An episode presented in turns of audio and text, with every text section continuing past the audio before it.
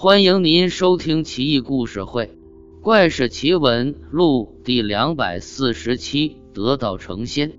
北宋徽宗政和初年，成都有个剃头匠，一日外出干活，他的老婆独自在家守摊。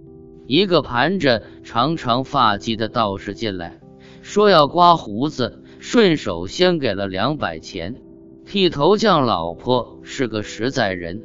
赶紧说道：“刮胡子简单，十文钱就够了。”道士笑道：“你还是收下吧，给我认真点刮就是了。”说罢就坐了下来。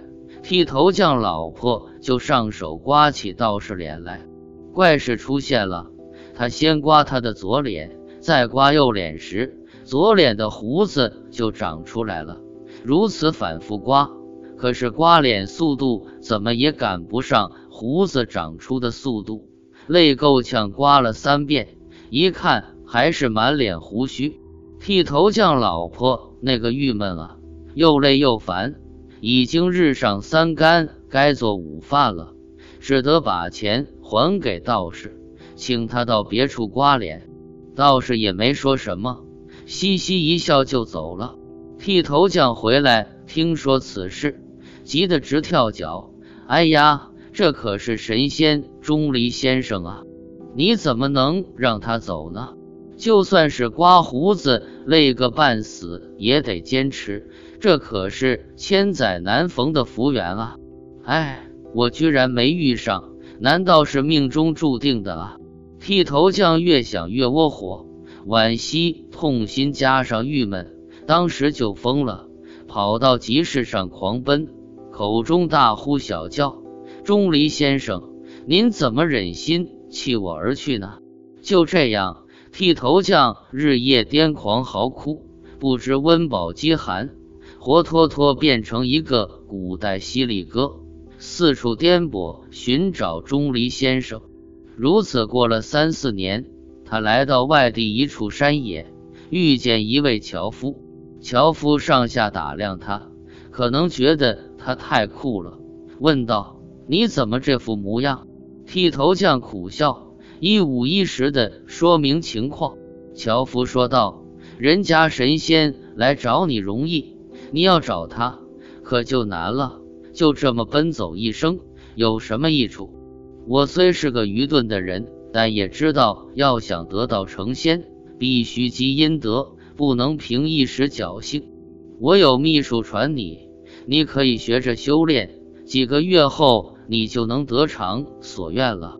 说完，樵夫就拔下一棵茅草，吹了一口气，茅草变成了金钗，递给剃头匠。